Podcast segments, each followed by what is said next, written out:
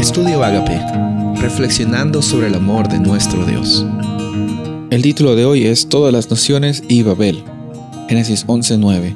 Por esto fue llamado el nombre de ella Babel, porque allí confundió Jehová el lenguaje de toda la tierra y desde allí los esparció sobre la faz de toda la tierra.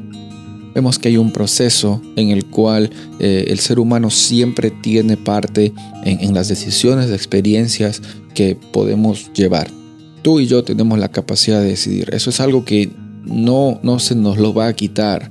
Dios siempre intenta hacer lo posible, eh, transforma incluso las circunstancias negativas de nuestra vida en oportunidades para que nuestra vida sea una vida de abundancia, una experiencia de, de, de vivir la vida al máximo.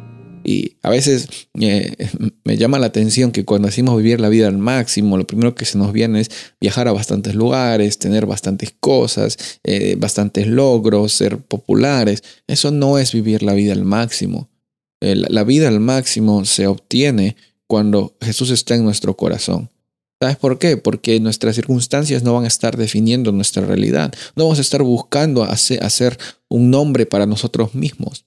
Sabemos quiénes somos y ese era el problema que sucedió en, la Torre de Babel, es el problema que sucede eh, y, sucedió durante todas las generaciones de esta humanidad.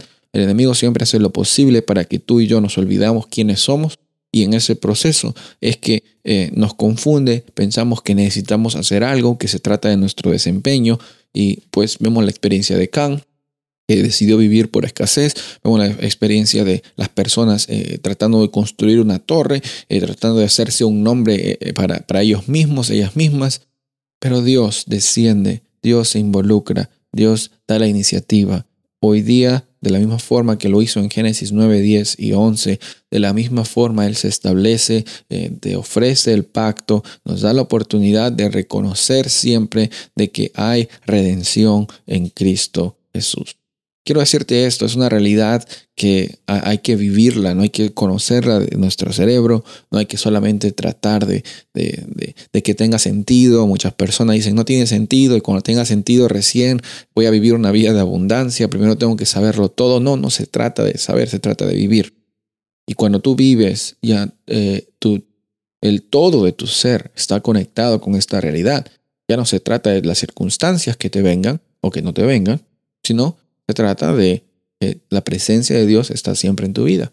Cuando la presencia de Dios esté siempre en tu vida, ya no estás pensando en, en, en lo que los demás piensen de ti, sino tú ya sabes quién eres. Y en ese proceso vas a ver de que la confusión ya no está en tu vida. Que las circunstancias difíciles ya no definen tu realidad y que el nombre de Dios es glorificado.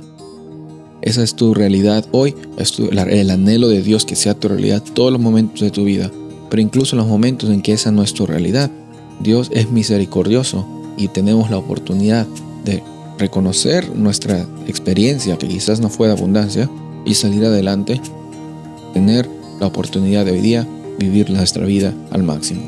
Soy el pastor Rubén Casabona y deseo que tengas un día bendecido.